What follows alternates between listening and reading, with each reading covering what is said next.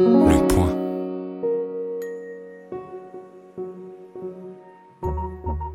Les Contrariantes, un podcast bimensuel dédié à l'échange d'idées présenté par le magazine Le Point avec Peggy Sastre et Laetitia Stroche-Bonnard.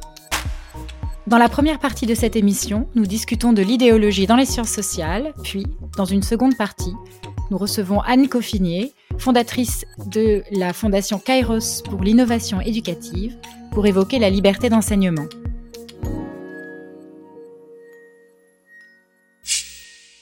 Bienvenue chez Les Contrariantes, le podcast des idées élevées en liberté.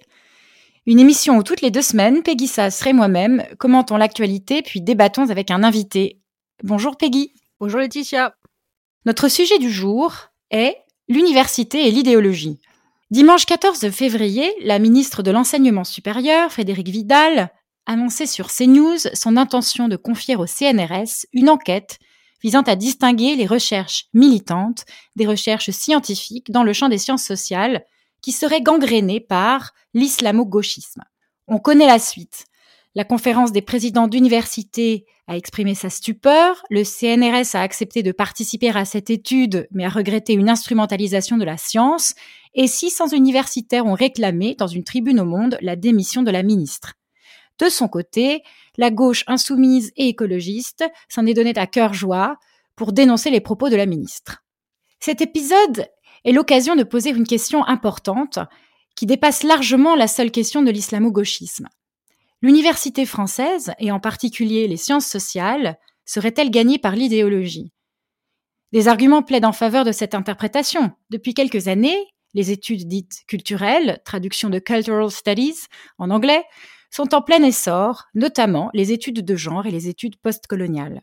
Or, quand on s'intéresse de près à ces domaines, on se rend compte que leurs théories, notamment l'omniprésence du patriarcat, le genre comme construction sociale ou encore l'existence d'un privilège blanc reposent sur des fondations scientifiques fragiles et ressemblent davantage à des slogans qu'à autre chose, d'autant que ces théories se retrouvent souvent chez certains militants. D'un autre côté, les sciences sociales sont depuis longtemps un laboratoire de critique sociale. Dans les années 50, les chercheurs étaient marxistes, puis ils furent postmodernistes, et personne ne s'en plaignait, ou du moins pas au niveau du gouvernement. Il faut aussi noter autre chose. Hier comme aujourd'hui, la recherche, en sociologie, en études culturelles, penche et pense plutôt à gauche. Est-ce à dire que dans les sciences humaines, il est difficile de se défaire du regard subjectif et biaisé qu'on porte sur un sujet Ou bien est-il possible d'établir une distinction entre une approche objective, d'une part, et d'autre part, une approche qui instrumentalise la science à des fins politiques? Et si oui, comment? Je penche pour cette deuxième exigence, même si je sais bien que le défi est grand. Car, comme le disait Rabelais, science sans conscience n'est que ruine de l'âme, mais on pourrait ajouter science avec trop de conscience et ruine de la science. Alors, Peggy, je suis ravie que nous ayons cette discussion aujourd'hui, car je sais que c'est un sujet qui t'intéresse, et moi également. Euh, je vais donc te laisser euh, euh, continuer cette conversation. Bah, c'est formidable ta modulation de, Rabelais. Je, l'achète. Merci. Merci beaucoup. J'ai été assez crispée par, enfin, je suis toujours crispée par cette polémique sur Vidal, sur l'islamo-gauchisme et tout, parce que, comme tu l'as dit, euh, le, problème n'est évidemment pas limité à, l'islamo-gauchisme euh, dans l'université. Le problème, c'est la confusion entre idéologie et science. C'est un problème qui n'existe pas seulement en France et qui n'existe pas seulement qu'à gauche. Euh, dans un certain nombre de disciplines, et notamment celles que tu as citées, on est, on, est visiblement plus capable de tracer la frontière entre science et idéologie, entre science et militance. Quelle est la démarche euh, normale de la science pour la résumer à, gros traits? Donc, euh, c'est de faire des hypothèses explicatives, donc chercher est-ce que A cause B, vérifier dans des métriques, dont les métriques ce sont des mesures quantitatives des phénomènes, que cette hypothèse est validée ou non. Et pour faire cette démarche, il faut une certaine neutralité du chercheur et une certaine aussi objectivité euh, du chercheur. Donc voilà, ça c'est la démarche euh, tout à fait normale en science. Et c'est une démarche en fait qui n'est plus du tout respectée euh, par un certain nombre de disciplines et en fait de manière complètement consciente. comme tu as dit, dans, ces disciplines héritées des cultures socialistes qui sont en fait un retour de bâton parce que ça, ça, vient de la théorie critique de l'école de Francfort et des voilà des penseurs de, de la déconstruction français. Donc c'est l'idée que la science serait un discours de domination créé par l'Occident, que l'objectivité serait quelque chose d'impossible, que derrière l'objectivité, en fait, se cacherait toujours un discours de pouvoir et le scientifique est là, c'est la base de la théorie critique, euh, le scientifique est là pour sortir, pour exposer euh, ce discours. Le problème qui effectivement est beaucoup plus large que le problème euh, de l'islamo-gauchisme, c'est qu'en fait, c'est même pas la peine de demander aux sciences sociales d'être scientifiques, vu que l'activité scientifique elle-même est suspecte et que le bon chercheur, c'est celui qui admet sa subjectivité, qui a un point de vue situé. Donc ça, c'est l'épistémologie du point de vue. Et donc le chercheur construirait voilà une sorte de glose autour de ce point de vue situé sans avoir euh, à, démontrer, et, au, sens habituel du terme, qu'il a fait avancer la compréhension des faits humains euh, ou des faits sociaux. Et là, en fait, c'est le premier problème euh, effectivement que tu as dessiné, c'est que si on part du principe que c'est un prisme euh, de recherche comme un autre, le problème euh, que Vidal aurait, à mon sens, dû mieux poser, c'est par quoi, en fait, est-ce que ces récits euh, justifient-ils qu'ils soient tenus à l'université, donc qu'ils soient payés par l'argent public, et en quoi ils, prouvent, ils justifient qu'ils apportent des choses à, à la connaissance? Est-ce que ce sont des récits que se font en fait des communautés? Selon leurs propres intérêts ou à l'inverse, est-ce que ça apporte une compréhension nouvelle qui est utile euh, aux citoyens, à l'État, euh, utile et surtout utile en général au plus de la science? Et voilà, ça c'est une question qui est à la fois la plus fondamentale et qui dépasse de loin le, seul petit cas particulier de l'islamo-gauchisme. Alors, je trouve que tu poses euh, vraiment très bien le problème. Euh, c'est exactement ça l'enjeu. J'ajouterais peut-être qu'en fait, qu'il y a quelque chose d'un petit peu pervers, c'est qu'il y a un double discours. D'un côté, il y a tout ce que tu décris hein, comme cette espèce d'épistémologie subjective, cette sacralisation en fait de la subjectivité, de l'expérience, euh, ce soupçon hein, qui, est, qui, est, porté euh, à, l'égard de la démarche scientifique. Mais d'un autre côté, il y a aussi des chercheurs qui prétendent euh, faire de la science et qui pourtant ne sont pas euh, euh, objectifs et qui ne respectent pas hein, les règles que tu as rappelées. Euh, ce qui m'a frappé, euh, c'était la, semaine dernière en écoutant les matins de France Culture, il y avait deux personnes qui étaient interviewées par Guillaume Erner pour parler justement de cette question d'islamo-gauchisme. une des, de ces deux personnes s'appelle Sylvain Bourmeau, c'est un journaliste. Il n'arrêtait pas de parler de science. Il disait, je suis journaliste scientifique, je suis spécialiste de sciences sociales, je m'intéresse à ce qui se passe dans ces sciences. Et euh, dans ces sciences, eh bien, euh, euh, il n'y a rien qui se rapproche de la militance, l'islamo-gauchisme n'existe pas. Et j'étais vraiment frappée en fait qu'il invoque euh, la science, parce que du coup, euh, euh, pour les gens qui l'écoutent, eh bien, ça donne l'impression que toute la sociologie, tous ces champs de recherche, évidemment, hein, il ne s'agit pas de critiquer tous les chercheurs, hein, on parle d'une grosse minorité de ceux-ci, que ces gens-là appliquent vraiment les, les, règles de la science. Ce qui n'est pas le cas. Moi, ce qui me frappe beaucoup en fait dans ces disciplines, euh, notamment les études de genre ou les études postcoloniales, c'est que le point de départ est le même que le point d'arrivée on pose une hypothèse. Alors l'hypothèse, ça va être euh, le patriarcat, le privilège blanc, euh, le genre comme euh, construction sociale, enfin ce que je citais au, début, hein, de façon un petit peu simplifiée. On mène une recherche alors qui est rarement quantitative, qui est souvent qualitative. on ne sait pas très bien d'ailleurs en, quoi elle est rigoureuse. Et le, la conclusion de la recherche, c'est que, eh bien oui, il y a un privilège blanc, oui, il y a euh, il y a construction sociale du genre et, toutes ces choses. Et c'est vraiment ça que je trouve euh, très gênant parce que bien sûr, on peut pas exiger de toutes les sciences sociales qu'elles apportent des preuves quantitatives, mais il faut au moins quand même avoir ce que moi j'appellerais la bonne foi. Alors, c'est très difficile de mesurer la bonne foi. Euh, et c'est encore plus difficile de l'inscrire dans les politiques publiques du ministère de l'enseignement supérieur. Donc je sais bien que je fais peut-être une proposition un petit peu vague, mais je suis vraiment frappée par l'absence de bonne foi, parce qu'on peut à la fois avoir sa subjectivité, avoir des préjugés, regarder le monde d'une certaine façon, mais si on a de la bonne foi, ça veut dire qu'on accepte que euh, si on trouve des résultats différents dans une démarche de recherche, eh bien, il faut changer ces préjugés. Il faut accorder ces conclusions à la preuve et aux, découvertes qui ont été faites pendant la recherche. voilà, si je devais résumer le gros problème que j'ai avec ces prétendues sciences, c'est cette absence de bonne foi. Totalement. Euh, après, pour faire peut-être une incise un peu euh, historique, euh, c'est une question que globalement Max Weber avait déjà posée de son temps, notamment dans le savant et le politique et dans tous ses travaux sur la neutralité axiologique. Max Weber, c'est le père de la sociologie allemande, donc on va, va pas pouvoir l'accuser d'être anti anti sociologie ou anti sciences humaines, etc. Et il montrait justement qu'il y avait un problème justement de distinction donc du savant et du politique, pour reprendre le titre de son livre, de l'idéologie et de la science, et surtout euh, le problème de distinction du jugement de valeur et du jugement de fait. Et il disait que c'était extrêmement difficile de ne pas avoir un rapport aux valeurs euh, dans l'exercice des sciences humaines euh, et sociales, parce que justement, elles se posent des questions qui sont très rapidement relatives à l'organisation de la société, à ce que devrait faire un État ou un pouvoir sur la société. Donc voilà, ce sont des questions qui sont très vite politisé et idéologisé. Et c'est vrai que, comme tu dis, le, ce problème de, de, fonctionnement circulaire des recherches, qui est qu'on arrive, en fait, on part d'un point A et on arrive, on arrive, on, revient au point A, c'est complètement circulaire, et tout le monde est d'accord et conscient que c'est ce gros problème-là, et donc on, on comprend pas où, où ça va, qu'est-ce que ça apporte en fait au corpus de la connaissance. Ça rend très perplexe. Quoi. Oui, tout à fait. Et, et, finalement, euh, ce qu'on remarque aussi, c'est l'absence totale de volonté, en fait, de, de, distinguer la démarche politique et la démarche savante. Car encore une fois, elles sont souvent liées, mais le travail d'un bon chercheur en sciences sociales, c'est lui-même, en fait, de passer par cet auto-examen en se disant, voilà, où s'arrête euh, mon projet euh, politique, où commence mon projet scientifique. Bien sûr. Et, et ce qui est très frappant aussi, c'est qu'il y a une bonne partie de, de ces chercheurs, hein, qui sont en fait en très très grande majorité de gauche, qui assume au contraire euh, la rencontre entre les deux. J'aimerais citer, euh, pour illustrer cette euh, cette idée, quelques phrases en fait que j'ai entendues à nouveau. C'était au matin de France Culture. C'était en 2018 et c'est Didier Ribon, un sociologue, qui était invité. Alors je ne l'ai pas seulement entendu à la radio, mais j'étais là parce que je venais faire une chronique. Et alors je dois dire que j'en suis restée bouche bée parce qu'il a dit les choses suivantes. Euh, l'émission portait sur euh, l'engagement de l'intellectuel.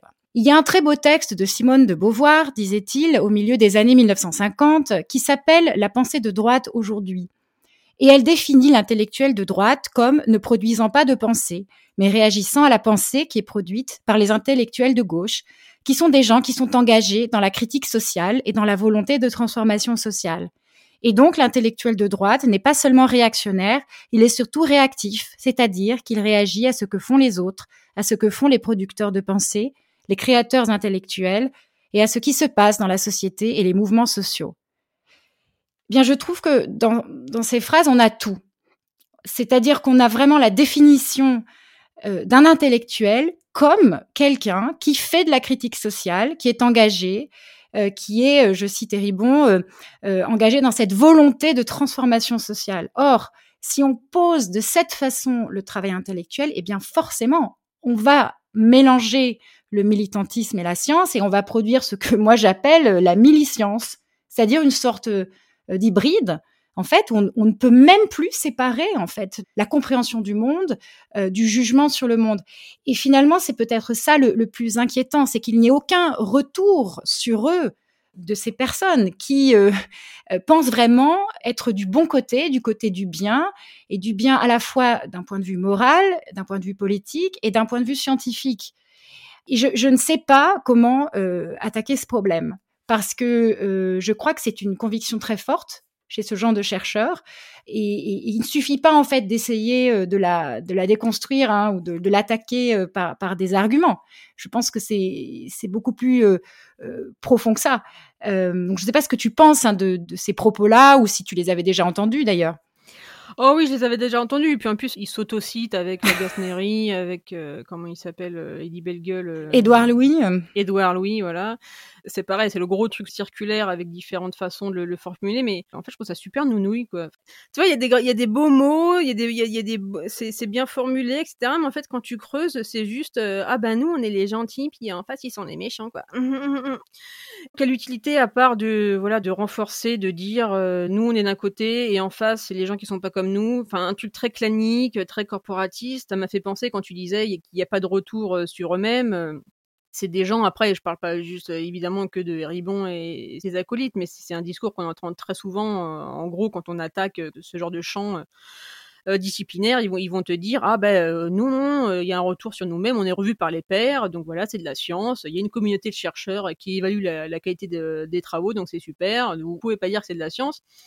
Et c'est drôle parce que effectivement, c'est en théorie, c'est vrai, c'est à ça que devrait servir la revue par des pairs, et on sait très bien en fait que ça, n'empêche pas, euh, et au contraire, euh, voilà, le corporatisme, l'orthodoxie, euh, les comportements cliniques et tout. Et ça, je vais là, je vais donner un, exemple en fait qui vient des sciences entre guillemets dures, donc de la physique, qui est une discipline très mathématisée, qu'on n'est pas du tout dans, les galéjades des études culturelles et compagnie. Donc c'était la polémique qu'avait lancé Lys Moline. Au départ, il avait fait un blog ensuite, il, en a fait un livre qui s'appelle Rien ne va plus en physique, euh, l'échec de la théorie des cordes. Donc lui, euh, Moline, c'est un théoricien de la gravité euh, quantique euh, à boucle et qui s'opposait aux partisans de la théorie des cordes. Smolin, en fait, a dénoncé le, le, fait que le principe de relecture par les pairs n'empêchait pas du tout les départements de physique les plus prestigieux, et donc quand on dit département de physique, c'est aussi les bourses, les doctorats, etc., d'être trustés par les partisans de la théorie des cordes elle-même qui, selon Smolin, n'avait aucune issue démontrable, très surcoté, etc. C'est là qu'on voit que l'argument ah bah vous savez c'est survu par les pairs ou alors les, scientifiques sont une communauté qui est capable de décider par elle-même ce qui est mieux pour eux. C'est quand même un, argument très très relatif parce que quand on voit que ce genre de choses voilà, peut se passer dans, des sciences dures, après je ne sais pas si on en avait parlé dans un dans un épisode précédent, mais c'est aussi le cas en, biologie, en, sciences médicales, et, etc. Donc voilà, si on voit que ce genre de, processus se passe dans les sciences dures ou naturelles ou médicales, etc., évidemment que ça se passe dans les sciences molles et les humanisées, on n'en parle même pas, quoi. Ah, bien sûr, hein, demain, euh, toutes les deux, nous pourrions fonder une revue et s'auto-citer, euh, publier nos amis. Euh, enfin, et à la fin, on aurait l'impression qu'on fait de la science. Ça se rappellerait les contrariant studies. Exactement. Mais, bien entendu, l'argument de, de, disons, de la l'existence de publications, de citations euh, scientifiques ne, ne, se suffit pas à lui-même. Mais j'en reviens un petit peu à mon, à mon idée de bonne foi, qui est que on a beau construire tout l'appareil critique euh, et, scientifique hein, autour d'une science ou d'une pseudo-science, à la fin de la journée, on, on sait quand même en son fort intérieur si on fait ou non n'importe quoi. Et c'est là quand même qu'il y a aussi un problème qui ne peut pas se régler en fait simplement par le fait de dire eh bien euh, il faut une relecture par les pairs, euh, il faut un meilleur contrôle. En fait, c'est quelque chose peut-être même qui ne se règle pas de cette façon. Et c'est pour ça qu'à mon avis, euh, une des pistes pour disons atténuer en fait le phénomène, ça n'est pas d'essayer de le contrôler ou de le, de le surveiller, c'est de créer plus de pluralisme dans la recherche et dans les universités. Par exemple, hein, on pourrait imaginer de financer des bourses euh, de thèse hein, qui soient rattachées à, d'autres organismes, pas forcément à l'université, des organismes du genre, euh, je pense à l'Académie française par exemple, parce que c'est une, une institution qui est supposée un peu plus conservatrice, parce que ce serait un moyen en fait de déplacer le problème en créant un peu de concurrence et d'émulation. Donc on peut laisser euh, les, chercheurs qui font de, la militance ou de la milicence dans leur coin, euh, si ça les amuse, mais euh, pour continuer à vraiment essayer de comprendre le monde et d'apporter vraiment des choses nouvelles, eh bien, essayons de, de construire d'autres structures, d'autres institutions. On pourrait même fonder quelque chose de nouveau, une nouvelle fondation même, qui dépendrait de l'État, qui distribuerait aussi des bourses, mais selon des critères un petit peu différents, même en choisissant des sujets, pourquoi pas parce que ça, c'est quand même du, ressort hein, des pouvoirs publics. Tant qu'il n'y a pas d'idéologie imposée par l'État, tant qu'il n'y a pas d'unicité hein, de programme scientifique, on peut imaginer qu'il y ait des contrepoids. Et pour moi, c'est ça l'avenir.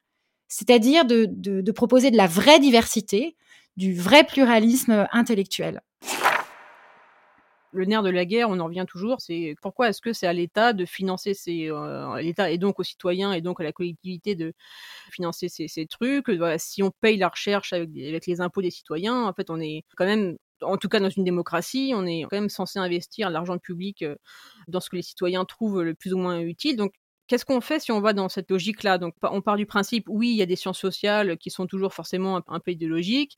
L'utilisation de l'argent public doit être quand même euh, décidée par les citoyens. Donc, en fait, on, en arrive à une situation que je pense assez pénible, comme tu disais, où l'État va pas dire aux chercheurs euh, ce qu'ils doivent chercher. Ou alors, est-ce qu'on pourrait pas en fait, demander aux citoyens de, se prononcer sur les recherches qu'ils préfèrent voir euh, ou non et financer?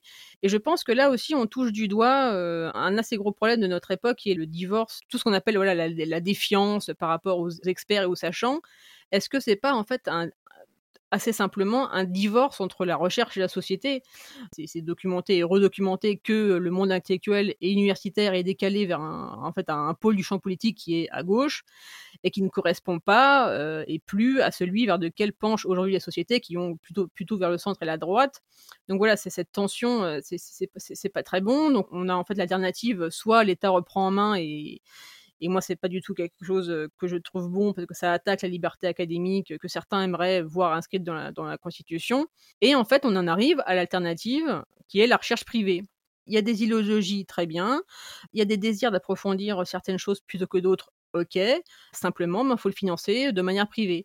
La recherche a, longtemps été ça, c'est même pas la peine de remonter à la, Renaissance, il y, a, toujours des industries et ailleurs, euh, des fondations, des think tanks, même si c'est effectivement un peu plus répandu aux États-Unis, qui ont des chercheurs privés et qui travaillent pas plus mal que d'autres. Donc voilà, ça serait de dire, euh, voilà, vous, avez des préférences partisanes, ben, vous l'assumez, c'est super, mais en fait, vous n'êtes pas obligé de, demander l'argent euh, à toute une collectivité, vous cherchez des gens au sein de cette collectivité qui sont prêts à vous financer, parce que même partagent vos opinions, vos intérêts, vos valeurs, euh, peu importe. Mais la blague, je l'attendais, j'attends la suite. Mais la blague, c'est que effectivement, euh, au sein de nos recherches universitaires, en fait, le financement privé de la recherche fait en fait l'objet d'un non-consensus. vu que le discours de gauche est très attaché au statut de fonctionnaire, à serviteur de l'État, à sa reconnaissance, etc. Donc euh, voilà, est-ce que peut-être que cette aile-là des chercheurs sera obligée de choisir cette issue parce qu'il y a une pression citoyenne qui devient de plus en plus forte euh, et euh, politique, comme on le voit avec Vidal sur cette question-là? Peut-être que finalement, ils seront voilà poussés dans, le retranchement et ils verront que finalement la recherche privée c'est peut-être pas si pire quoi. Ou alors ça va s'éteindre euh, de soi-même dans le sens où il y a quand même de moins en moins de financement hein, euh, sur le long terme pour ce genre de, recherche. C'est quand même les, sciences dures hein, qui emportent le morceau c'est peut-être aussi une stratégie de l'État euh, implicite hein, pour que ces, ces, disciplines, ces départements euh, meurent de la belle mort. C'est difficile à, à dire. c'est très compliqué parce que euh, tu connais bien l'éternel débat sur la, la question de l'utilité de la science. Mmh il y a beaucoup de chercheurs, y compris des chercheurs de très bonne foi qui font du très bon travail, qui refusent l'intervention du privé parce qu'ils estiment que ça empêcherait de se pencher sur des matières plus fondamentales la question reste ouverte. Il est tout à fait possible que des, euh, des, fondations privées euh, euh, financent de la recherche fondamentale, y compris dans les sciences dures. Hein. Tout est possible, mais c'est vrai que la solution que tu proposes, qui en effet aurait aussi ma préférence, hein, c'est-à-dire que si dans la société il y a des gens prêts à, payer pour des recherches militantes, eh bien très bien, cette solution me semble assez peu réaliste du point de vue des intéressés, c'est-à-dire les chercheurs qui du tempérament des qui sont très fiers de leur anticapitalisme. En tout cas, voilà, notre discussion touche à sa fin, mais, euh, mais c'était euh, vraiment passionnant de pouvoir en parler avec toi. Alors, c'est le moment de d'évoquer nos contrariétés du jour. La mienne, alors, euh, elle va peut-être vous donner une impression de répétition, mais c'est comme ça, ce sont les sujets qui m'intéressent. c'est une histoire qui se passe aux États-Unis, à Smith College, dans le Massachusetts. Elle a été documentée la semaine dernière par le New York Times. L'histoire est la suivante. Euh, une étudiante, Oumou Kamouté, qui est fille de migrants du Mali, mangeait dans une cafétéria fermée, interdite aux étudiants pendant l'été.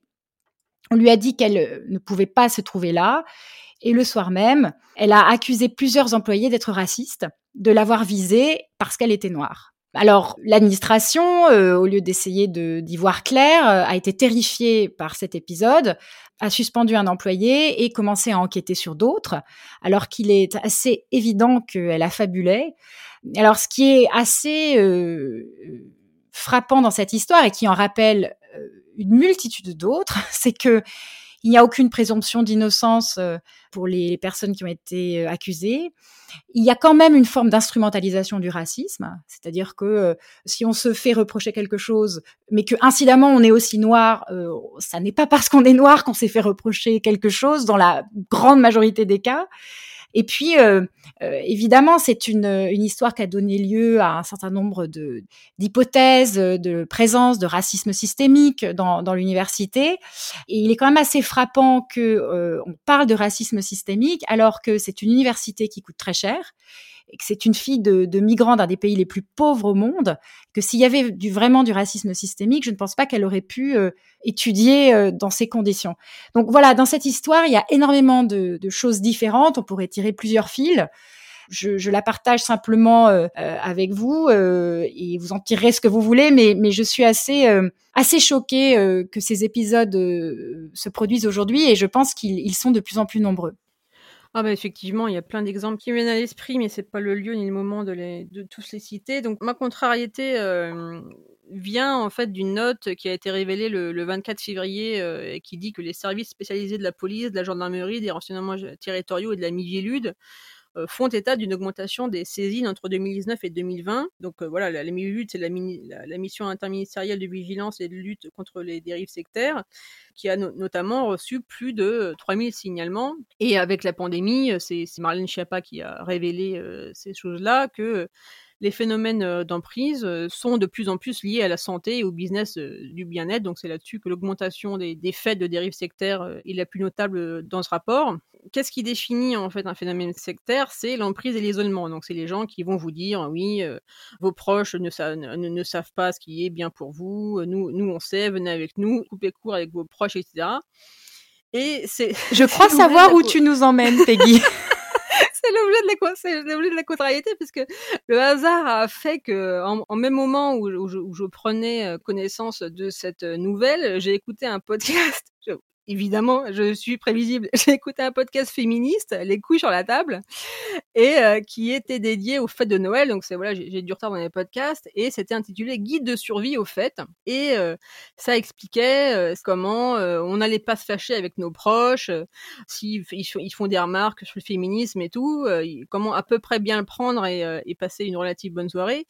Mais c'est complètement auto-centré en fait le podcast euh, féministe, c'est-à-dire comment supporter le fait que les gens vont nous faire des remarques sur le fait qu'on est féministe?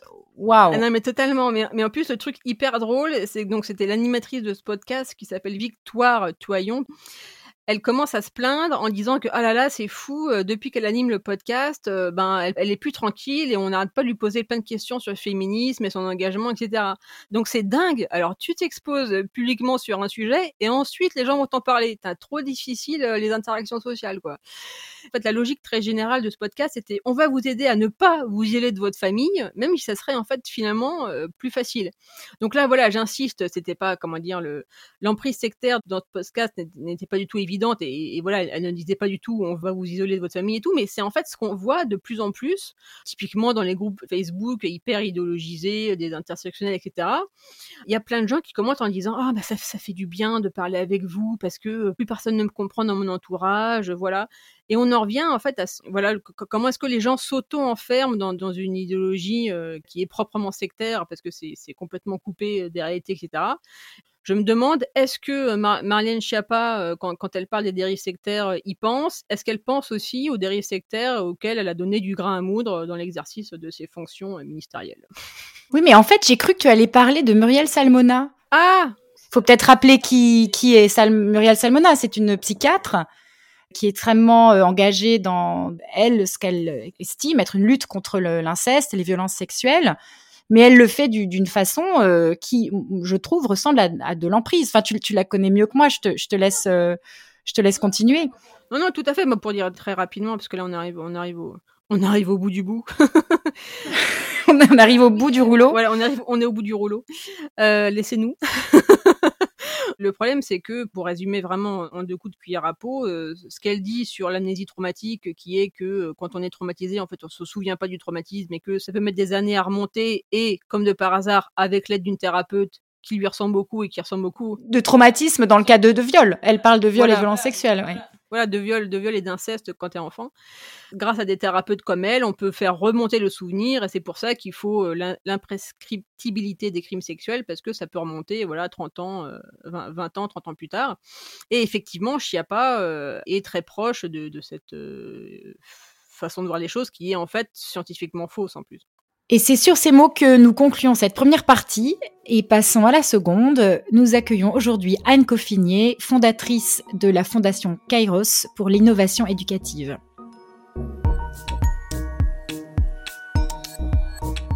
Anne Coffinier, bonjour. Bonjour. Merci de nous rejoindre aujourd'hui pour cette émission consacrée à l'école et plus particulièrement euh, aux écoles libres. Je vais laisser Peggy vous présenter. Bonjour euh, Anne Coffinier. Bonjour Peggy. Merci d'avoir accepté notre invitation dans, dans Les Contrariants, donc pour un entretien effectivement entièrement euh, consacré à l'école et à votre action dans ce domaine. Donc en effet, si vous êtes une ancienne élève de l'école euh, normale supérieure de la rue d'Ulm et de, l'école nationale d'administration euh, et que vous avez une carrière de, de, diplomate qui a notamment été reconnue en 2008 euh, par un prix des New European Leaders, mon très bon accent anglais, décerné par le ministère des Affaires étrangères des États-Unis, c'est surtout pour votre engagement pour la liberté éducative que vous vous distinguez. En plus euh, de l'ENS et de l'ENA, vous êtes diplômé de Sciences Po, vous êtes arabisante et vous êtes titulaire d'une maîtrise en histoire.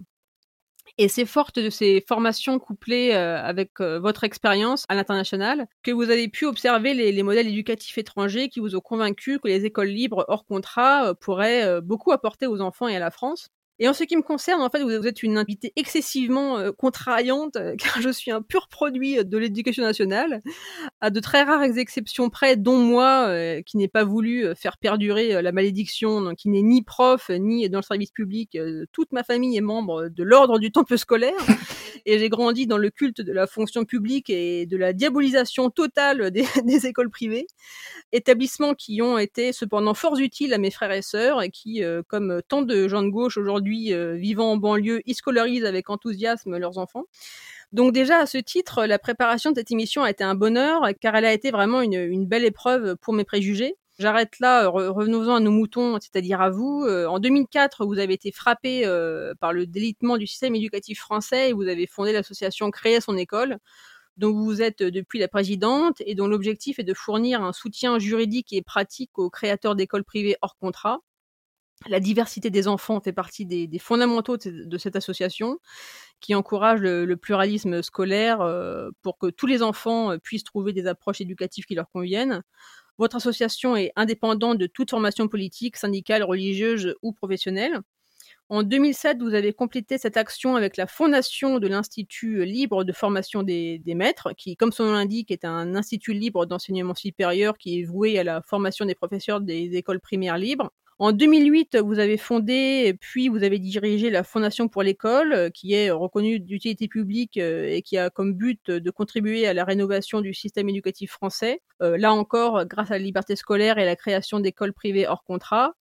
Parmi vos chevaux de bataille, on compte la carte scolaire obligatoire dans le public et dans le privé, la pénurie de places dans les établissements sous contrat due à une limitation réglementaire étatique. Vous avez quitté euh, cette fondation pour l'école en 2019 et créé en 2020 euh, la fondation Kairos pour l'innovation éducative. Cette fondation est abritée par l'Institut de France et elle est présidée par l'ancien ministre de l'Éducation nationale, Xavier Darcos. Eh bien, comme nous sommes euh, presque arrivés au, temps présent, eh bien, je, je, laisse Laetitia débuter notre entretien en vous posant la première question. Alors, elle sera très simple. Qu'est-ce que la Fondation Kairos et quelles sont ses principales missions? Alors merci d'abord de cette présentation. Juste un petit bémol, une petite modification, c'est euh, je suis pas titulaire d'un prix, mais c'est un programme, le programme New European Leaders. Ah, c'est un programme du State Department effectivement, c'est pas un prix. Et euh, c'était quelque chose d'assez extraordinaire euh, de pouvoir pendant trois semaines euh, rencontrer absolument qui je voulais à travers tous les États-Unis. Donc effectivement c'était assez extraordinaire. Euh, alors euh, pour revenir à, la question, euh, la fondation Kairos euh, pour l'innovation éducative, c'est une fondation qui a la chance de pouvoir faire tout ce qu'elle souhaite en matière éducative en France ou à l'étranger. C'est-à-dire que ses statuts sont extrêmement ouverts.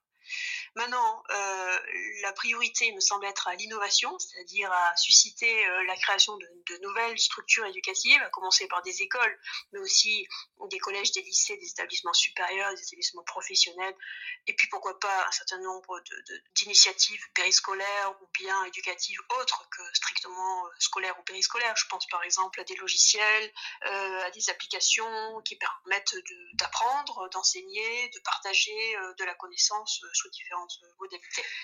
Donc en fait, euh, à travers cette fondation euh, Kairos, on peut faire beaucoup de choses.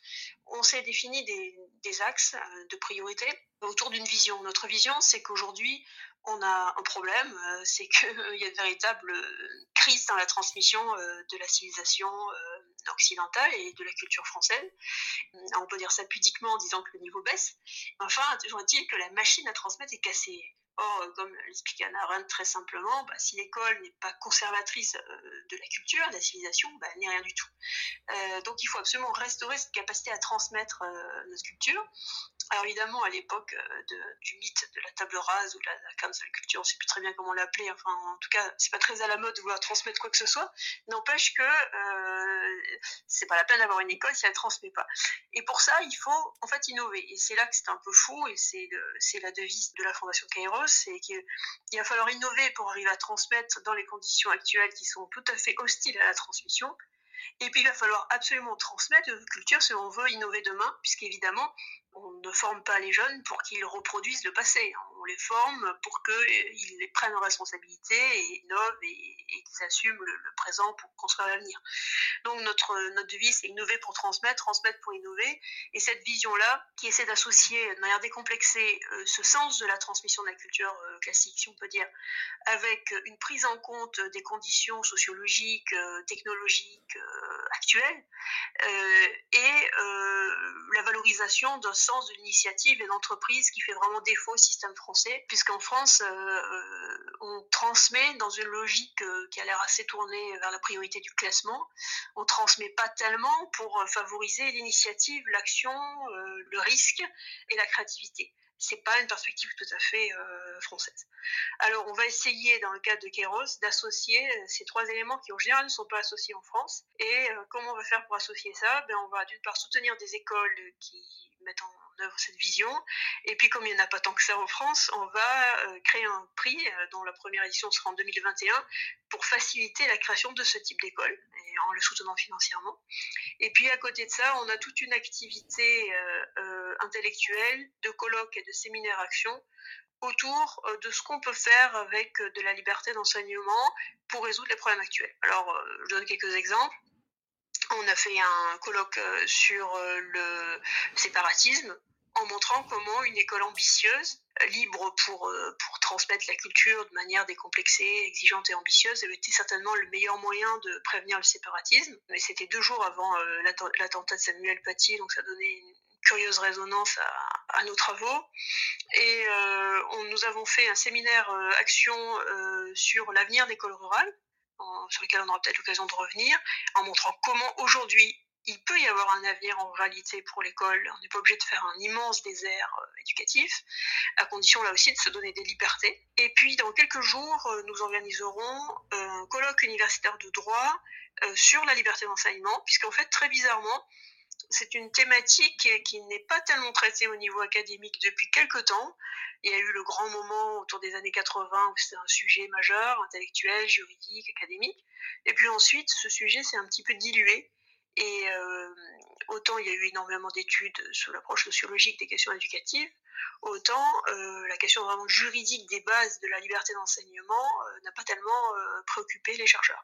Mmh. Et donc là, on a un très beau, très beau programme pour le 9 mars à l'Institut de France avec l'ensemble des chercheurs et des universitaires, constitutionnalistes, droit public sur le sujet. Voilà en gros une petite perspective de ce que nous faisons. Et puis le dernier point, c'est une logique de bourse pour permettre à tous les enfants d'accéder aux écoles qui leur conviennent et donc pour travailler à l'égalité des chances telle que nous pensons qu'elle existe avant toute chose, c'est-à-dire avoir la possibilité d'accéder à l'école qui nous convient. Et ça passe évidemment par un système de financement et de solidarité.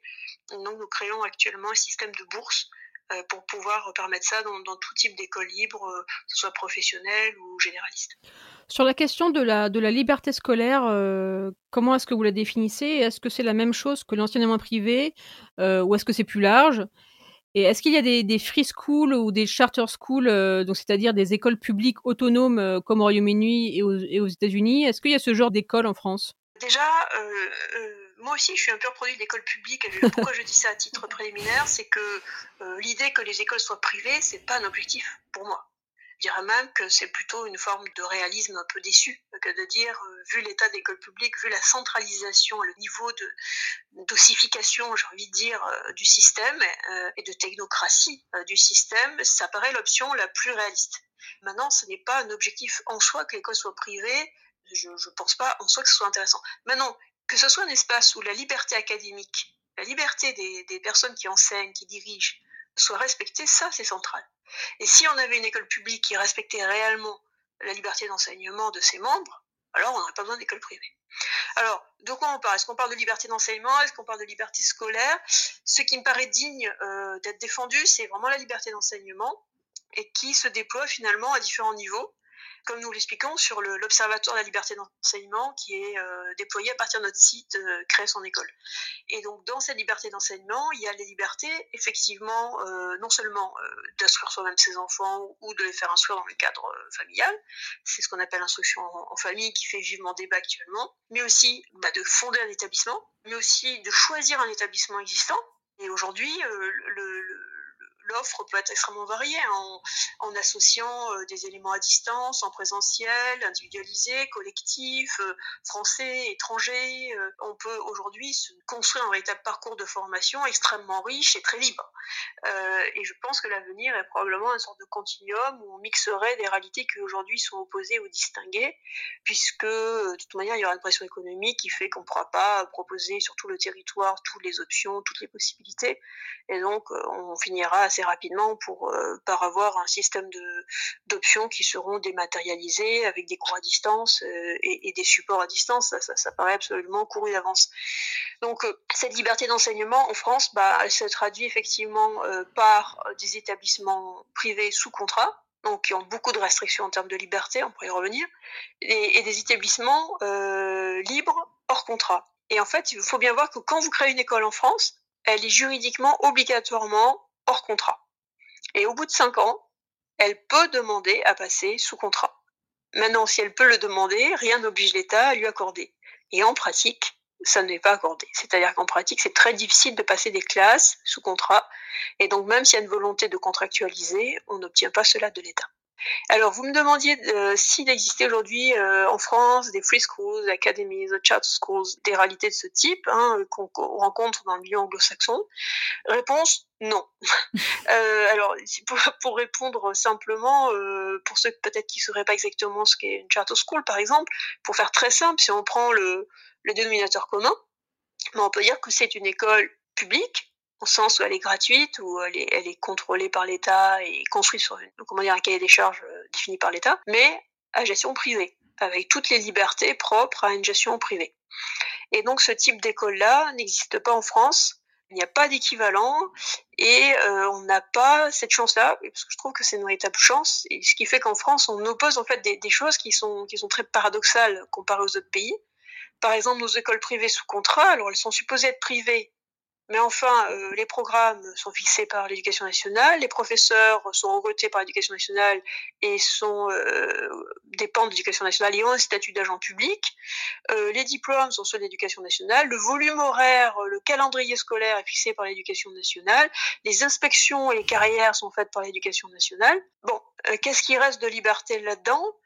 Eh bien, quelques cours qui sont liés au caractère propre, le fait que les directeurs, eux, ne sont pas du personnel d'éducation nationale, mais euh, et il reste surtout la capacité à trier, il faut bien dire les choses, euh, les élèves, même s'ils ne sont pas supposés le faire, euh, et comme il va beaucoup de place, ils peuvent trier les élèves et considérer qu'ils prennent ceci et pas cela. Donc, est-ce que nos écoles privées sous contrat ont quelque chose de libre aujourd'hui? C'est pas flagrant, et surtout, il y a une culture qui s'est instaurée sur l'influence des, syndicats qui, euh, qui régissent euh, les professeurs de, de l'enseignement euh, privé sous contrat. Donc une culture qui ne, ne, pousse pas à utiliser les marges de manœuvre et les marges d'initiative propres au sous contrat. Ce qui fait que, par exemple, le, la liberté des méthodes pédagogiques, la liberté de la vision éducative, la liberté de rajouter un nombre significatif aussi de, de matières euh, qui seraient donc hors contrat au sein de l'établissement sous contrat, mais enfin qui, sont tout à fait prévues dans le dispositif sous contrat, eh ben, cette liberté-là est peu utilisée. Et en définitive, euh, je pense que beaucoup d'écoles privées sous contrat se pensent d'abord comme associées à l'État avant de se, de se penser comme libres. Et il me semble qu'on pourrait introduire en France effectivement des écoles qui auraient une véritable préoccupation sociale, donc avec un effort d'accessibilité qui serait fait euh, soit par un système public-privé, soit par l'État qui aurait le courage de dire que ce qui compte, c'est que toutes les écoles soient accessibles aux gens en fonction de leur choix, comme c'est le cas en Suède ou ailleurs, avec un système où l'argent suit le choix des gens.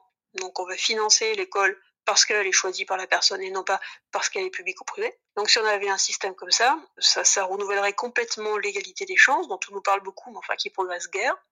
Et euh, ça, ça, créerait une saine émulation finalement dans un, dans un système qui aujourd'hui s'essouffle mais qui ne se renouvelle pas parce qu'il y a toute une série de rangs de situation. Et est-ce qu'aujourd'hui, n'importe qui peut créer une école? Et comment ça se passe en fait concrètement si on veut créer une école? Alors non, euh, c'est pas très simple de créer une école et c'est d'ailleurs pour ça que ça fait 15 ans que nous créons des formations à, à créer son école pour euh, justement accompagner les créateurs d'écoles. Et euh, c'était une formule de Jean-Michel Blanquer lorsqu'il voulait donner un tour de vis au moment de la loi Gattel en 2018 sur les, les écoles libres hors contrat qu'il n'aime pas beaucoup. Donc il avait une formule malheureuse et tout à fait euh, déliante hein, qui consistait à dire que c'était plus facile d'ouvrir une, une école que d'ouvrir un, bureau tabac, je crois, ah. ou un débit de boisson, je ne sais plus mm. exactement ce qu'il avait donné comme exemple. Non, ce n'est pas facile d'ouvrir une école, c'est extrêmement contrôlé, mais j'ai envie de dire que les contrôles ne sont pas mis au bon endroit. Et je vous donner un exemple. Pour ouvrir une école, pour être directeur d'une école, il vous faut 5 ans d'expérience dans un établissement d'enseignement. On se dit, bon, c'est raisonnable, oui. Enfin, vous pouvez avoir été pion à temps partiel et euh, ça fera l'affaire pour être directeur. Ça, c'est la logique qui prévaut aujourd'hui. Par contre, si vous êtes, euh, admettons, orthophoniste, admettons que vous soyez, euh, euh, vous dirigez un cours de soutien ou un cours par correspondance, ou que vous soyez un grand éditeur scolaire reconnu qui agit depuis 30 ans, et eh bien là, vous n'avez pas le droit d'ouvrir votre école. Hmm. On voyait que les critères, on peut dire qu'ils sont stricts, mais enfin, ils sont surtout à côté de la plaque en réalité. Et pour enseigner dans une école hors contrat, il faut un bac plus 2 minimum. En pratique, dans le secondaire, tout le monde a beaucoup plus. Et il y a énormément de professeurs agrégés, certifiés, ou euh, de gens qui ont un haut niveau d'études euh, et qui font une sorte de double carrière ou de deuxième carrière dans, dans, dans les établissements privés hors contrat. Notamment beaucoup de gens qui viennent de l'industrie en matière scientifique, qui du coup apportent une ouverture sur les métiers, sur la recherche, sur l'innovation, euh, qui est en général très appréciée des, hmm. des élèves. On en a parlé euh, rapidement euh, tout à l'heure, mais il y a le projet de loi euh, confortant les principes républicains qui a été surnommé la loi sur le séparatisme, qui sera examiné au Sénat à partir du 30 mars. Et ce projet de loi comprend une disposition qui restreint l'instruction à domicile. Qu'est-ce que vous en pensez? Bah, En fait, cette disposition, elle fait plus que restreindre. En fait, elle interdit l'instruction à domicile, sauf une série de cas. Et euh, à l'origine, la volonté euh, présidentielle était d'interdire l'instruction à domicile, sauf quelques cas où de toute manière l'État est incapable d'assurer la scolarisation, comme euh, certains cas, comme par exemple les, enfants qui sont porteurs de handicap ou d'une maladie grave. Et ce que j'en pense, c'est que quelle est la, la motivation mise en avant pour prendre cette disposition C'est de lutter contre le séparatisme. Euh, donc euh, qualificatif euh, un peu vague qui semblerait désigner l'islamisme en réalité.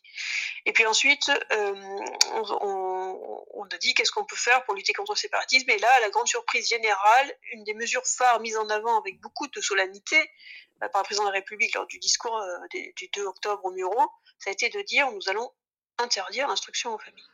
Alors, ça a paru assez extravagant parce qu'il se trouve que l'instruction en famille a été euh, consacrée juridiquement par euh, Jules Ferry lui-même, par une loi de 1882, que cette loi n'a jamais été contestée en 130 ans par quelque gouvernement que ce soit, et que donc elle bénéficie, euh, semble-t-il, hein, du statut de principe fondamental reconnu par les lois de la République, puisque c'est une loi qui date d'une période historique de la fondation de la République, euh, qui n'a jamais été contestée et qui même a été considérée comme assez fondamentale euh, par les pères fondateurs de la République. Donc c'est une situation un peu folle où euh, on a une loi portant un projet qui est de renforcer les principes républicains, qui se donne pour but finalement d'attaquer une chose qui semblait tellement évidente qu'elle a été consacrée par Jules Ferry lui-même, qui est le droit naturel des parents de faire euh, instruction à leurs enfants ou de déléguer quelqu'un pour faire instruction à leurs enfants. Et la raison pour laquelle ça me paraît particulièrement pernicieux, outre que c'est parfaitement irréaliste, c'est que ça intervertit un principe. C'est que normalement, les parents sont présumés capables euh, d'instruire et d'éduquer leurs enfants. Tout le droit international, européen, français, euh, repose sur cette présomption. De la même manière qu'un citoyen est présumé capable de voter d'une manière qui ne soit pas complètement stupide et contre-productive. Sinon, on aurait mis en place le régime euh, censitaire ou autre chose. Eh bien, et si il s'avère que, que ces parents sont pris en flagrant délit d'être incapables de faire des choix sensés pour leurs enfants, alors bah, il y a tout un système euh, d'abord de, tutorat, si on peut dire, puis ensuite de substitution qui est mis en place, bien sûr. Mais on doit, tout le système français et le système démocratique repose sur la, présomption de capacité des parents.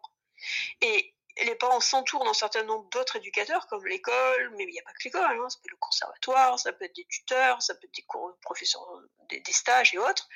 Enfin, toujours est-il que le, euh, les parents s'entourent de personnes plus qualifiées qu'eux, au moins dans certains domaines, pour euh, compléter euh, et remplacer éventuellement leur, euh, ce qui, ne serait pas faire eux-mêmes. Et naturellement, cette délégation requiert de leur part un contrôle, c'est-à-dire que c'est les parents qui contrôlent si l'école auquel ils ont confié leur enfant a mérité ou pas leur confiance. Ça, c'est le système classique universel sur lequel repose la totalité du droit dans tous les pays du monde. Et là, on est en train de passer à un système qui tendrait à considérer que, en fait, les parents sont potentiellement des puissances euh, obscurantistes parce que de nature à empêcher l'émancipation des enfants, euh, le but de l'école étant d'émanciper, on ne sait pas bien de quoi, mais enfin il faut émanciper. Et en fait, on en revient à cette idée qui avait été euh, exprimée très clairement par Vincent Payon, qui était de dire que euh, le but, en réalité, euh, de l'école et de la morale républicaine, c'était d'arracher les enfants au déterminisme religieux, euh, social et politique des familles. Et donc, on, revient à cette idée-là, qui est une idée de type totalitaire, hein, qui a de fortes analogies avec les totalitarismes, selon laquelle finalement le bien supérieur de l'enfant, il est maîtrisé, il est connu, il est, il est révélé par l'État. Et euh, les parents là-dedans, bon, sont tolérés parce que chronologiquement, il faut bien s'occuper des tout petits enfants et on ne sait pas trop comment faire. Enfin, euh, pas plus que ça. Et ça, c'est une inversion radicale absolue qui sape les principes même du droit, qui sape bien sûr les principes même de l'autorité parentale, parce que dans ce cas, d'où vient l'autorité des parents S'ils sont des prédateurs en puissance du point de vue de l'émancipation idéologique, religieuse, philosophique de leurs enfants, cette approche-là, c'est une approche qui déstabilise la totalité de droit. Et on voit un certain nombre de signes précurseurs de cette approche, comme notamment l'affirmation croissante du droit des enfants. Alors, bien sûr, les droits des enfants, on les comprend, mais souvent, ils s'opposent aux droits des parents. Et finalement, c'est l'État et souvent le juge qui va se retrouver, euh, entre guillemets, l'arbitre euh, de ces droits qui s'opposent et qu'il va falloir équilibrer. Donc là, on se retrouve, à travers cette loi qui semble anecdotique, on se retrouve vraiment au cœur d'un basculement, d'un changement absolu de paradigme sur ce qu'est un parent, ce qu'est un enfant, ce qu'est la société, ce qu'est l'État. Et c'est assez amusant au moment où justement on appelle les parents à s'impliquer plus, vous voyez, dans, euh, dans l'éducation des enfants, notamment à l'école publique c'est quand même assez incroyable qu'au même moment où on leur dit qu'il faut qu'ils s'impliquent plus et que c'est certainement leur désengagement, euh, voire leur démission qui crée les problèmes de l'école publique, eh bien à ce même moment, on explique que c'est finalement leur engagement qui pose problème et l'école publique doit récupérer l'enfant et le préserver de l'engagement euh, excessif, euh, finalement, j'ai envie de dire, invasif de la part de ses parents. Je ne sais pas si je suis claire, mais euh, le changement de paradigme est quand même assez sidérant. Très clair. Ça fait froid dans le dos quand même. Je n'avais pas pris euh, toute la mesure en fait du problème. Euh, alors sur, un autre sujet, hein, parmi les missions de, de, votre fondation, il y a le, le, travail sur la présence des écoles à la campagne. Est-ce que vous pourriez nous en dire plus? Depuis à peu près dix ans, il y a un phénomène poignant hein, qui est la question de la fermeture année après année d'écoles, de, villages ruraux. Et euh, cette fermeture est, terrible parce que quand une, école ferme, en fait, c'est le village qui meurt. Et les familles jeunes s'en vont parce que c'est assez compliqué de faire 15, 20, 25 kilomètres pour mettre son enfant à l'école. Et donc, euh, bah, les jeunes familles s'en vont. Du coup, bah, ça devient un, village pour seniors et plus. Et puis, on se retrouve dans une situation euh, véritablement triste de campagne qui se meurt et de dévitalisation rurale. Alors l'État aurait pu se dire il faut absolument garder coûte que coûte les, les, écoles rurales parce que c'est le cœur battant de la ruralité, mais c'est pas c'est pas la logique qui a prévalu, c'est une logique budgétaire qui a prévalu où les cartes scolaires ont été rationalisées et où les écoles ont été fermées dans le public et souvent en parallèle aussi dans le privé sous contrat pour éviter, et ça c'est des raisons idéologiques, que les enfants ne passent de l'école publique vers l'école sous contrat. Du coup, quand ça ferme quelque part, en général, ça ferme dans le public et dans le sous-contrat en même temps. Et alors, face à cette tendance-là, bon, il y a eu euh, des étapes intermédiaires qui ont été faites par l'État, qui sont des regroupements euh, pédagogiques intercommunaux. Donc, en fait, concrètement, euh, on, ferme quatre écoles et puis on en laisse une, et puis les enfants, en fait, de, différentes communes vont dans une école en faisant plus de kilomètres. Enfin, ça marche parfois, mais parfois c'est complètement inadapté, ou ça fonctionne pas, ou, ou, ça fait quand même des temps de trajet trop longs. Et donc, face à cette situation-là, il y a eu un certain nombre de maires ruraux souvent de tout petits maires, hein, de maires de, de, villages de 300 habitants, vous voyez, qui se sont dit c'est pas possible, c'est pas possible, on peut pas continuer comme ça. Et en fait, on est allé à la rencontre de ces maires et on a fait un séminaire action à partir de l'expérience de ces maires. Et euh, c'était des histoires, mais à pleurer, des histoires extrêmement poignantes euh, de mères qui ont dit non, moi je ne laisserai pas mourir mon école, ou bien moi je rouvre mon école quoi qu'il en coûte et quoi que l'État me dise. Et donc il y a eu deux cas de figure. Un cas de figure de mères du public qui ont dit pour sauver mon école, je dois donner une diversité pédagogique et donc je vais convertir mon école par exemple à du Montessori. Et donc c'est le cas par exemple de, Sylvie Gargovitch euh, en Blanquefort en, en Briolance par exemple, où elle a, fait ça et puis alors du coup il y a toute une, spirale incroyable qui se met en place derrière avec euh, les familles qui reviennent, les artisans qui rouvrent, euh, les constructions de lotissements qui repartent, mmh. les professions libérales qui se réinstallent, enfin, et ça va très très vite. L'école, en fait, est le moteur d'un retour de la vie. Et puis, il y a des maires qui ont fait autrement, c'est qu'ils n'avaient plus de, du tout d'école publique, et donc ce qu'ils ont fait, c'est qu'ils ont tout simplement dit, on va créer une école. Ils ont créé une école sous forme associative, ils ont facilité la création d'une école sous, forme associative, et euh, parfois en faisant des sacrifices importants, parce que comme le droit français est marqué par la guerre scolaire, euh, qui est l'héritier de la guerre entre l'Église et l'État, en fait, c'est quasiment impossible euh, de subventionner une école dans son village quand on est maire, même si cette école vient à votre propre demande pour pallier la défaillance de l'éducation nationale qui a fermé sa propre école. En fait, vous n'avez pas le droit de le faire. Et donc ces maires-là euh, ont dû trouver toutes sortes de subterfuges pour faciliter la création de ces écoles en respectant le droit. Et certains, par exemple, sont allés jusqu'à donner leur solde et le solde du conseil municipal pour payer les professeurs. Et donc il y a eu tout un système euh, d'ingénierie qui s'est mis en place autour de maires qui sont des belles figures, j'ai envie de dire euh, girondines, hein, de résistance du terrain qui dit euh, on va pas mendier à l'État euh, de nous apporter ce que dont nous avons besoin et nous allons donc le faire. Donc une, des figures euh, phares, c'est par exemple Gilbert Chabot qui, est à Saint-Pierre-de-Frugy, Marcel Chaud à Puy-Saint-Vincent. donc ce sont des, des maires comme ça qui sont devenus des phares dans la ruralité. Et donc du coup les autres les autres maires ou les autres conseils municipaux se disent bah tiens il y a des courageux il y a des irréductibles gaulois quelque part qui dans leur petit village ont décidé de rouvrir une école. Et ce qui est très beau c'est que en général, c'est un tout. C'est-à-dire que c'est plus qu'un projet d'école. Souvent, c'est intégré à un projet, par exemple, d'approche écologique très poussée du village, avec du coup une cantine bio, une participation des élèves aussi à la restauration du patrimoine, à, la transformation, par exemple, de toute la manière d'entretenir de, les espaces verts euh, d'une manière qui soit compatible avec les exigences environnementales, etc. Et donc, souvent, c'est un projet d'ensemble. C'est un projet de conversion quasiment de mode de vie, de recréer du lien, et donc, euh, on a pu faire ce séminaire action. Et puis, euh, l'association Création d'école, qui est donc euh, le partenaire de la Fondation Kéros, a mis en place un système d'accompagnement et de mise en réseau de tous ces maires qui créent des écoles pour sauver leur village et, relancer leur village et casser cette espèce de cercle mortel hein, euh, qui fait que l'école ferme, la vie se retire et puis ensuite bah, il n'y a pas rien à faire, plus personne ne veut s'installer et puis c'est donc ça, c'est, ça a été quand même un, grand moment à la Fondation Kéros euh, parce que ce qu'on pensait impossible, on a pu montrer par A plus B que c'était possible et que c'était reproductible et qu'en fait, ça allait se reproduire à travers la France, un peu partout, euh, pour qu'il y ait un avenir euh, finalement à notre ruralité. En France, euh, la réglementation étatique empêche la libre création d'écoles privées. Euh, comment et pourquoi? Et faudrait-il libérer l'école en, en supprimant cette réglementation? Alors, elle n'empêche pas la création d'écoles. On ne peut pas dire ça. Par contre, elle empêche le fait que des maires demandeurs de ces créations d'écoles puissent les subventionner. Elle empêche les subventionnements par les collectivités locales, comme si c'était une espèce de péché pas possible que de faciliter le développement d'une école euh, libre, associative, ou, qui est pourtant tout à fait portée, désirée, euh, au service de la collectivité euh, et de la commune. Donc ça, c'est l'état du droit. Par exemple, je vous donne un cas très précis. Vous avez plus d'école. En fait, les enfants de votre village vont aller dans d'autres villages.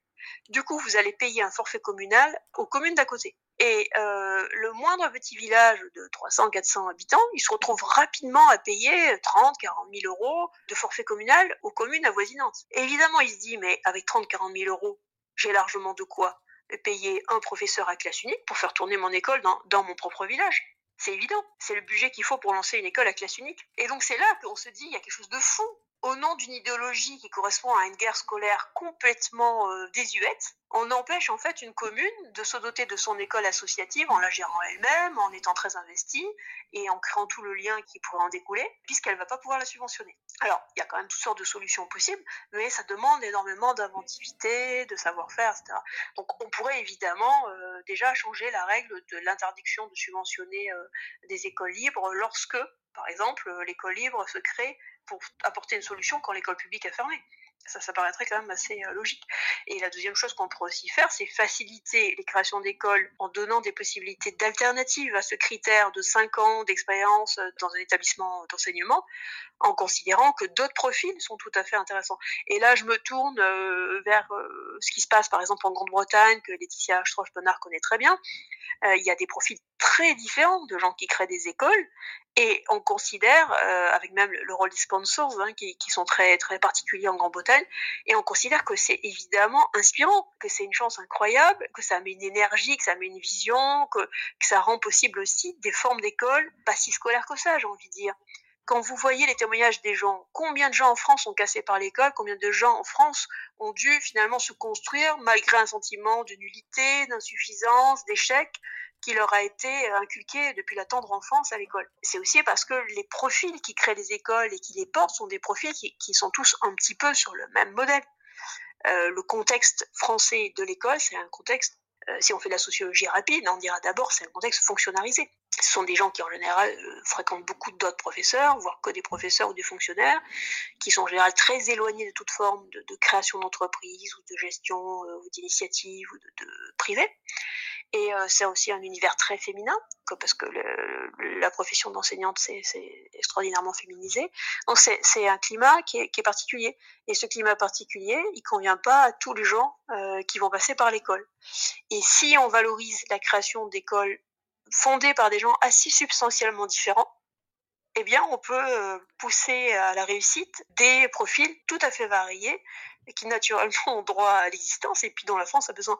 Je prends un exemple dans le supérieur, par exemple, euh, l'école 42. Alors on peut en penser ce qu'on veut, mais enfin l'école 42, elle a quand même un concept extrêmement détonnant par rapport à ce qu'est une école euh, de préparation au métier euh, d'informaticien. Et euh, c'est clair que jamais un professeur de l'éducation nationale formé exclusivement dans le creux de l'éducation nationale et entouré d'un univers finalement assez éloigné de, de ce qu'est une start-up et les réalités de, de, de croissance enfin, du propre à l'informatique, jamais un profil comme ça n'aurait créé un concept aussi disruptif, pour parler franglais, que celui de l'école 42. Mm. Et donc, je crois que la France devrait avoir cette humilité de dire qu'on a besoin de types d'écoles qui correspondent à autre chose que l'école qu'on a toujours connue en France et qui est conçue d'abord par des profils qui sont des profils euh, très standardisés sociologiquement en réalité. Alors pour terminer, euh, une question qu'on aurait pu aussi tout aussi bien vous poser au début, finalement quelle est la mission de l'école? Est-ce que c'est instruire? Est-ce que c'est préparer un métier? Est-ce que c'est réduire les inégalités? Est-ce que c'est former le, futur citoyen Ou est-ce que c'est encore autre chose? Ou est-ce que c'est tout ça à la fois?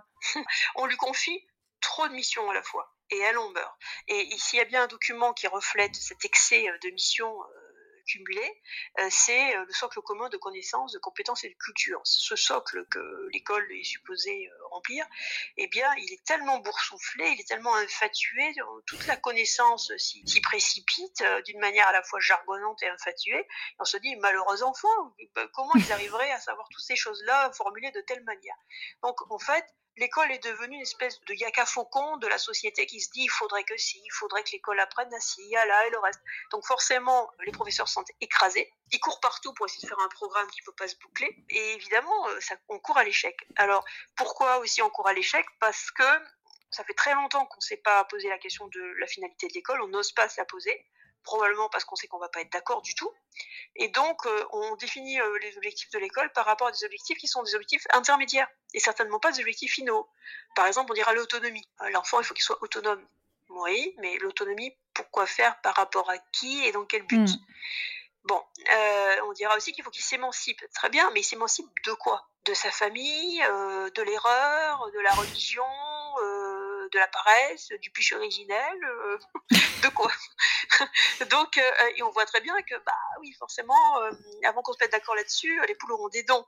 on n'est plus du tout dans une société unanimiste. Et donc on est dans une société où en réalité on est d'accord sur rien. Et l'école, elle doit se développer avec une société qui n'est plus d'accord sur grand-chose et qui a plus tellement l'habitude de se poser la question des finalités de ce qu'elle fait, et donc euh, forcément ça marche pas. Ce que je veux dire, c'est que bien sûr qu'il faut former des citoyens, mais la première manière de former des citoyens, c'est de former des gens qui ont appris l'habitude euh, d'exercer leur capacité de jugement. Et ça passe déjà par des gens qui savent lire, comprendre ce qu'ils lisent, analyser, prendre du recul critique sur ce qu'ils lisent. Ça passe déjà par ça ça passe déjà par un niveau de culture pour mettre en perspective euh, historique, euh, pour voir, pour dire tiens, ça fait écho à telle période. Donc avant d'être un citoyen, il faut déjà être un homme cultivé. Il faut déjà être un homme habitué à exercer son jugement critique. Il faut aussi avoir pris l'habitude de défendre seul contre tous et donc euh, de pas chercher forcément à aller dans le goût habituel, mais de fonder en raison ses positions. Donc tout ça, ça nécessite finalement un travail ascétique assez loin euh, de débats démagogiques, euh, comme on peut faire aujourd'hui pour former euh, le sens citoyen des enfants. Ça passe plutôt par un travail assez ascétique de maîtrise du langage, d'étude de, ce qui a pu se faire préalablement, et des grands débats et, des grands mythes, et, finalement et, des grandes situations types qui s'est retrouvées dans l'Antiquité, dans la littérature, dans l'histoire, etc. Donc il me semble qu'aujourd'hui, on est beaucoup trop omnubilé par la dimension citoyenne de l'objectif de l'école et que on la rate précisément en s'obsédant euh, par cette, euh, cette dimension, alors qu'elle est importante. Mais c'est comme une sorte de corollaire d'externalité positive d'une autre réalité supérieure qui est celle de la formation de la capacité de jugement. Et hum, je dirais que ce type d'obsession qui finalement est contre-productive me fait penser à une autre obsession contre-productive qui est celle de l'égalité des chances. On n'a jamais tant parlé d'égalité des chances qu'en France. Mm. Euh, la France est obsédée par l'idée d'assurer l'égalité des chances à travers son école. Et en réalité, la France est le pays de l'OCDE euh, dont l'école produit les effets les plus inégalitaires sur la société. Donc plus on s'obsède par une chose, et moins on la construit il me semble qu'il faudrait revenir à un petit peu de simplicité euh, et de confiance aussi en la nature humaine, c'est-à-dire qu'à partir du moment où on pose bien la maîtrise de la langue française, la logique, et on donne le goût du travail euh, et de la curiosité intellectuelle euh, aux enfants, bon, bah, le reste se met en place tout seul, ils sauront très bien utiliser leur cervelle pour être de bons citoyens, engagés et mobilisés dans la société. Bah, Anne Coffinier, euh, merci. C'était un, un, entretien et un, je dirais un état des lieux aussi édifiant que, que déprimant. ah non, pas déprimant. non, non, fait rien de Oui, oui, non, mais on s'entend. Euh, juste une petite blague pour terminer en préparant euh, cette émission et comme j'étais chargée de votre présentation, j'ai vu que vous vous définissiez comme une anarchiste de droite. Et un de mes représentants euh, préférés de, l'anarchisme de droite, c'est Jean-Yann, et notamment dans euh, ses personnages, dans Tout le monde il est beau, tout le monde il est gentil, ou Les Chinois à Paris. Et il avait cette phrase, euh, la mission de l'école, qu'est-ce que c'est? C'est apprendre à lire, à, écrire, à compter et à investir le plus intelligemment possible son RMI. Et après, après vous avoir écouté, il est, il est évident que vous faites mentir ce sarcasme, au moins sur la, sur la dernière partie. Merci encore. Anne Coffinier, merci d'avoir rejoint les Contrariantes et rendez-vous à nos auditeurs dans deux semaines pour le prochain numéro. Merci, au revoir. Merci beaucoup. C'était Les Contrariantes, le podcast des idées élevées en liberté présenté par le magazine Le Point, à retrouver toutes les deux semaines sur lepoint.fr, Apple Podcast, Spotify, Deezer et Google Podcast. Le Point.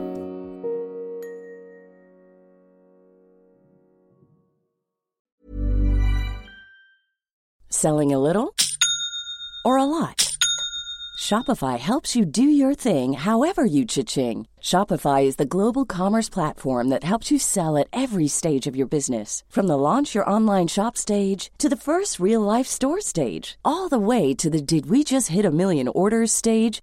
Shopify is there to help you grow. Shopify helps you turn browsers into buyers with the internet's best converting checkout.